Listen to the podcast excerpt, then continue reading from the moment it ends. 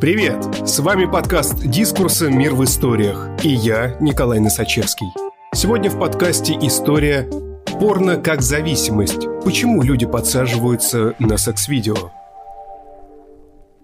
Создатели видео для взрослых умудрились сделать продукт, который не просто удовлетворяет сексуальное желание, но и вызывает сильнейшую зависимость. В книге «Напор на игле. Порнография и природа зависимости» психолог Гэри Уилсон изучил все, что известно науке о порномании, ее нейробиологических причинах и опасных последствиях. Дискурс публикует отрывок из популярной монографии о том, как формируется зависимость от порно, какие механизмы психики заставляют людей включать видео для взрослых снова и снова, что общего у порномании с зависимостью от героина. И почему эту аддикцию до сих пор не включили в официальный список болезней и правда ли, что регулярный просмотр порно-роликов провоцирует изменения в ваших генах? Механизмы зависимости и почему они работают спорно. Некоторые психологи и врачи, не работающие в сфере зависимости как нейронауки, утверждают, что нельзя применять эту теорию для понимания поведения, такого как участие в азартных играх или просмотр порно. Они уверены, что зависимость может быть вызвана лишь препаратами. Героин, алкоголь, никотин и другие. Такой взгляд очень популярен в СМИ. Однако последние открытия природы зависимостей подтверждают обратное. Вы можете не знать об этом, но зависимость, пожалуй, является наиболее широко изученным психическим расстройством. В отличие от большинства психических расстройств, перечисленных в руководстве по диагностике и статистике психиатрии DSM-5, зависимость можно искусственно развивать у лабораторных животных. Затем исследователи изучают их причинные механизмы и возникающие изменения мозга вплоть до молекулярного уровня будь то анализ сексуального поведения, азартных игр, алкоголя, никотина, героина или метамфетамина. Тысячи исследований мозга подтверждают, что все зависимости изменяют одни и те же фундаментальные механизмы мозга и вызывают подтвержденный набор анатомических и химических изменений. Эксперты в области зависимости больше не сомневаются в том, что поведенческая и психоактивная зависимость – это концептуально одно и то же расстройство.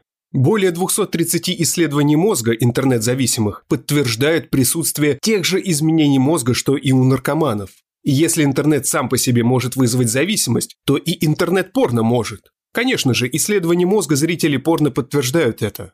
Четыре основных изменения мозга, связанных с зависимостью, были недавно описаны в исследовании директором Национального института злоупотребления алкоголем и алкоголизма НИАА Джорджем Ф. Кооба и его соавтором, директором Национального института злоупотребления наркотиками НИДА Норой Д. Волков. Кстати, в обзоре также упоминается и секс как поведенческая зависимость.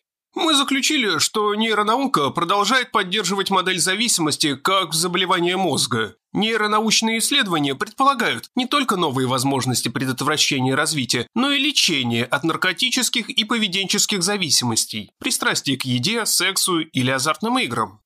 Итак, что же это за четыре изменения мозга, которые вызывают зависимость? Если говорить просто, то это Первое – сенсибилизация. Второе – десенсибилизация. Третье – дисфункциональная префронтальная система, гипофронтальность. И четвертое – неисправная система стресса. Исследования любителей порно и зависимых от секса подтверждают наличие всех этих изменений. Подробнее о каждом ниже. Первые два пункта уже были подробно описаны. Они представляют собой те же симптомы, что появляются при нежелательных сексуальных изменениях. Первое. Сенсибилизация. Сенсибилизация – это неосознанные супервоспоминания о наслаждении, которые, активируясь, вызывают сильную тягу. Вы неожиданно возбуждаетесь, когда ваша жена идет в магазин? Вряд ли. Но, возможно, вы чувствуете, что находитесь на автопилоте или кто-то еще контролирует ваш мозг. Может быть, вы испытываете ажиотаж, учащенное сердцебиение, даже дрожь. И все, о чем вы можете думать – посещение вашего любимого порносайта. Сенсибилизированный мозг кричит «Сделай это сейчас!». К августу 2017 года было выпущено 19 исследований, подтверждающих наличие сенсибилизации и реакции на сигналы от зависимых от порно. Важно знать, что во время воздержания сенсибилизация к порно на какое-то время становится даже сильнее. Выглядит так, будто ваша система вознаграждений молит о стимуляции. Но на самом деле это лишь зависимость. Ветви, дендриты, нервных клеток становятся очень яркими во время проведения сигналов, связанных с зависимостью. Это разрастание маленьких утолщений обеспечивает больше нервных связей и большее возбуждение. Это похоже на выращивание четырех дополнительных пар ушей на рок-концерте. Теперь, когда сигналы бьют по вашей системе вознаграждений, ваша жажда достигает новых высот. После выработки сенсибилизации сигналы активируют центр вознаграждений на основе механизмов и воспоминаний, полученных во время обучения мозга. Они могут ослабевать, но остаются. Сознательные мучения могут пройти, но сенсибилизированные пути активации порно остаются. Сигналы, стрессы и так далее. Из-за возможной реактивации поведения Организация анонимных алкоголиков в своей 12-ступенчатой программе по борьбе с зависимостью рекомендует полный отказ. Однако в случае с поведенческими зависимостями, такими как интернет, еда, материалы сексуального характера, полностью трезвость оценить сложнее. Второе. Десенсибилизация.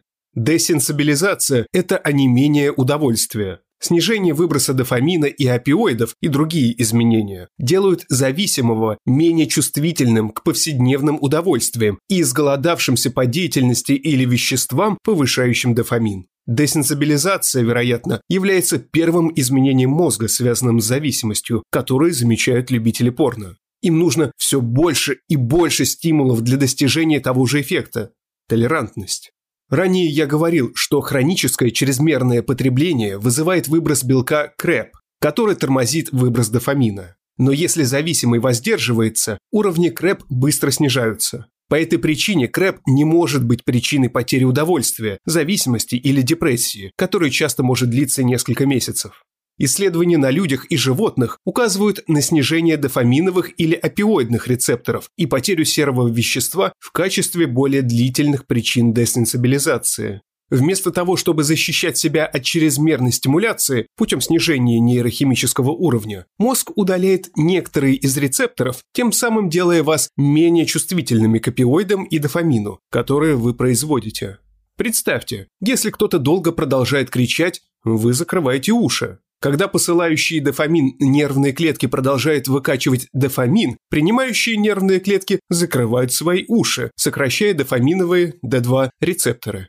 Существует пять типов рецепторов дофамина. Усугубляет ситуацию и тот факт, что рецепторы D2 помогают тормозить чрезмерное потребление. Поэтому их потеря означает, что жажде труднее противостоять. Десенсибилизация – это не повреждение. Нервные клетки могут быстро восстановить утраченные дофаминовые или опиоидные рецепторы. Десенсибилизация, скорее, представляет собой систему отрицательной обратной связи при перегрузке, вероятно, поддерживаемую эпигенетическими изменениями.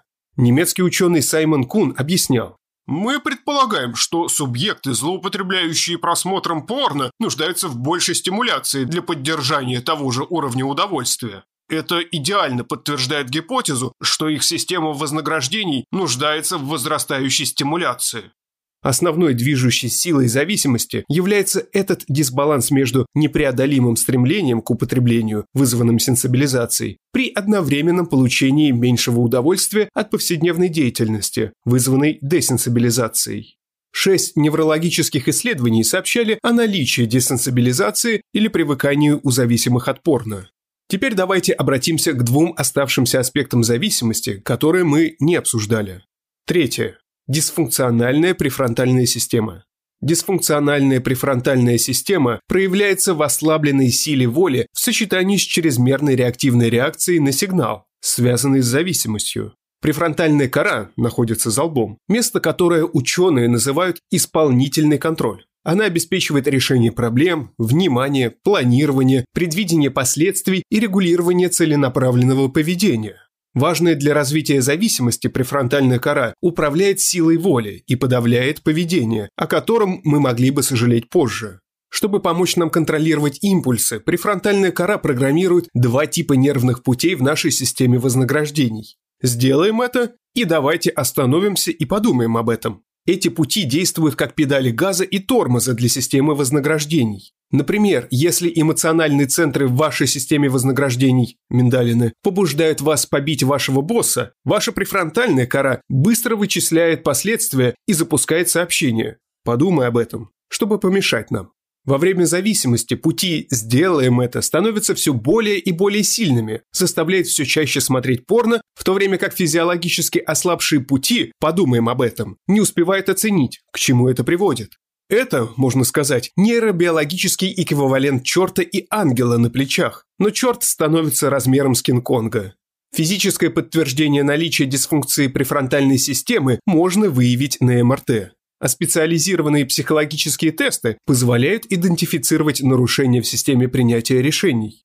На настоящий момент существует 13 исследований, подтверждающих развитие этой дисфункции или нарушения в процессе принятия решений у зависимых от порно. Четвертое. Неисправная система стресса. Неисправная система стресса проявляется в усилении жажды, подавленной силе воли и множестве симптомов ломки. Наша система стресса не только подготавливает нас к борьбе за свою жизнь или спасению от опасности, но также модифицирует мозг и тело, чтобы пережить долгоиграющие стрессоры.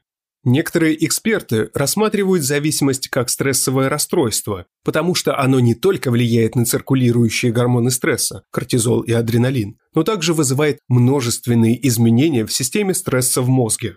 Три эти фактора делают отказ от порно очень сложным. Во-первых, стресс увеличивает выброс дофамина и кортизола, превращая даже незначительные стрессоры в сильную тягу. Даже при отсутствии признаков стресса они активируют пути сенсибилизированной зависимости. Во-вторых, стресс подавляет префронтальную кору и исполнительную функцию, включая импульсный контроль и отключая способность полностью понимать последствия ваших действий. И последнее, но не менее важное.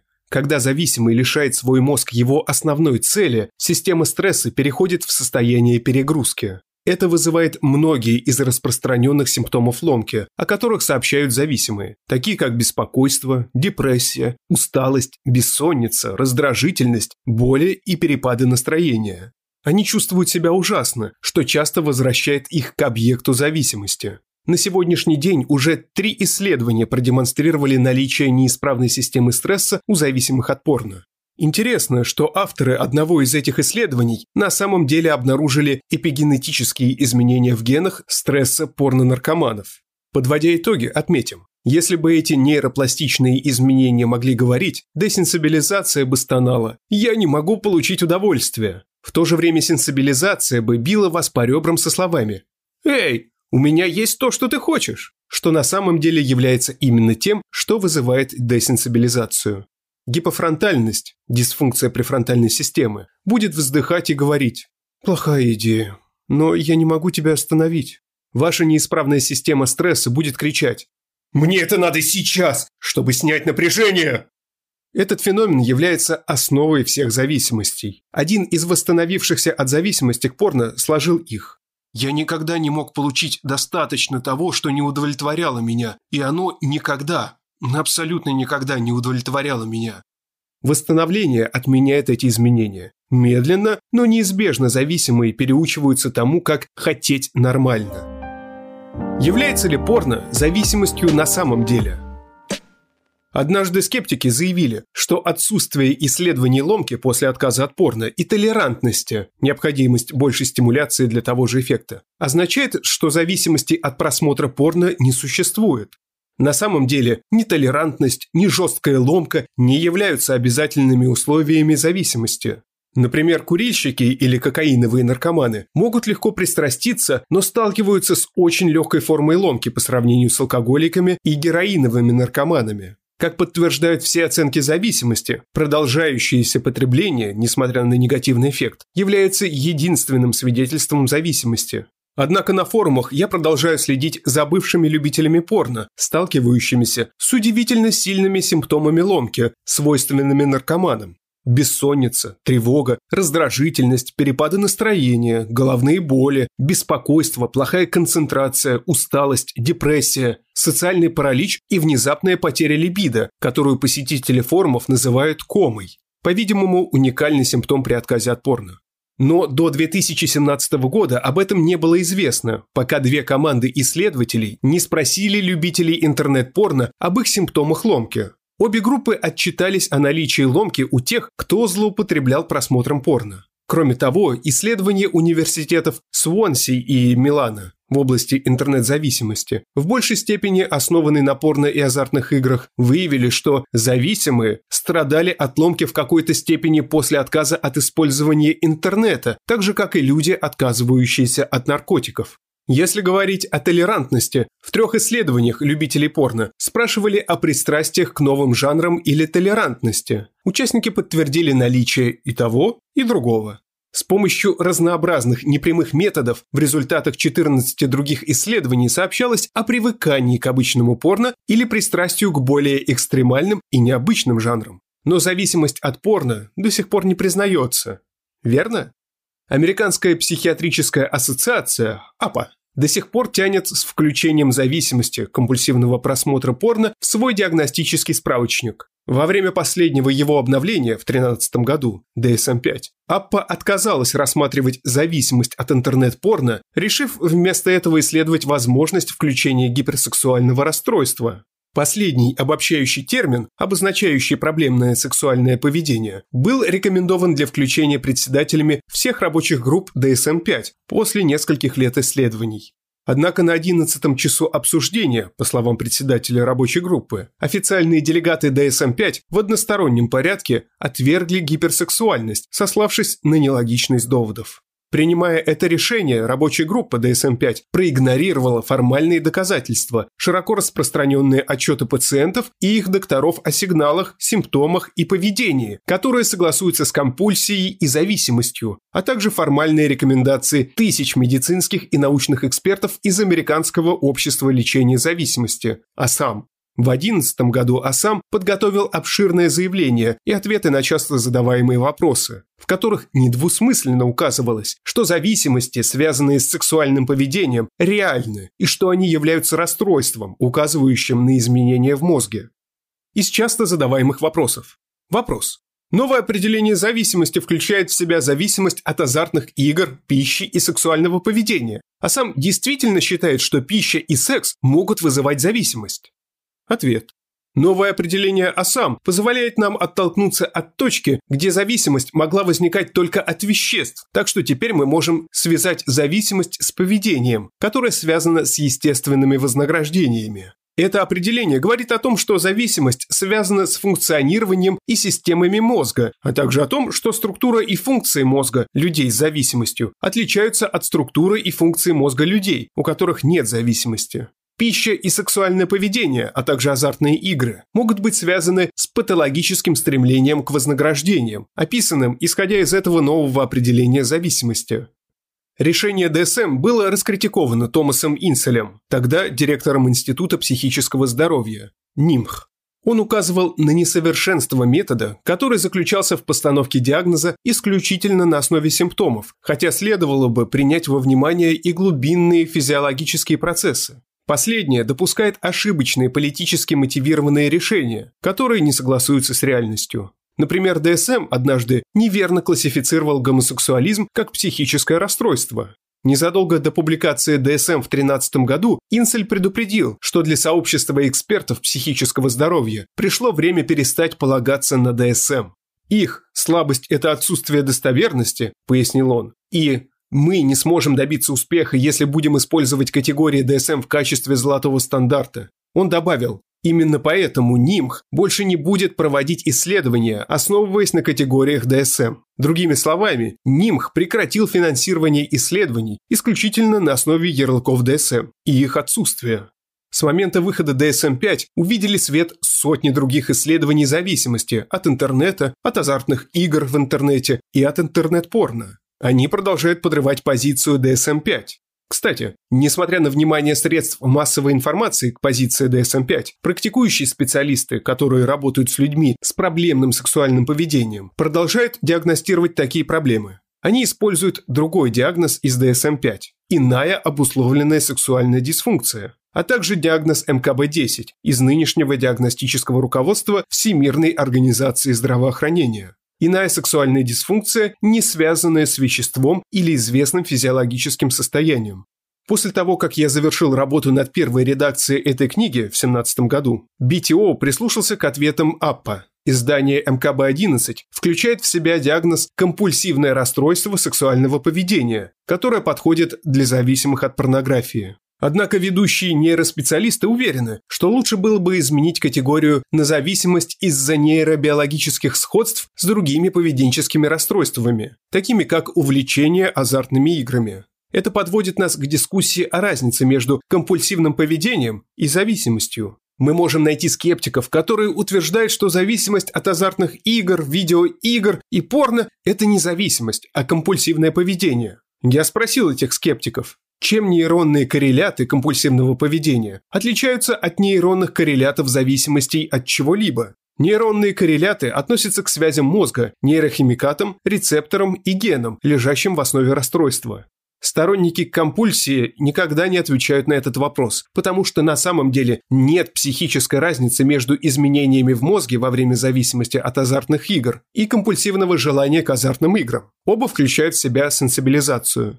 В мозге есть только один центр вознаграждений и одна система вознаграждений. Корневые изменения мозга одинаково заметны у поведенчески зависимых, зависимых от наркотиков и пристрастившихся к ним. Эти изменения мозга ассоциируются с поведением зависимостью, как бы их ни называли. Если что-то ходит, крякает и плавает, как утка, то это утка. Конечно, у разных зависимостей могут быть разные характеристики. Например, зависимость от героина сильнейшим образом сокращает выработку опиоидов, что приводит к тяжелейшей ломке при отказе. А сам так объясняет свое определение зависимости. Новое определение четко дает понять, что зависимость – это не только про наркотики, это про мозги. Вовсе не вещество делает человека зависимым, и даже не частота и доза. Зависимость – это то, что происходит в мозге человека после того, как он пристрастился к веществам и поведению, влияющим на систему вознаграждений. Спасибо, что слушаете нас. Если вам нравится, что мы делаем, подписывайтесь на «Мир в историях». Нас можно найти на всех подкаст-площадках. Там же можно и оценить наш подкаст. И, конечно, присылайте свои истории нам на почту. «Дискурс» – некоммерческий журнал. Поддержать нас можно на нашем сайте. С вами был Николай Носачевский. До встречи через неделю.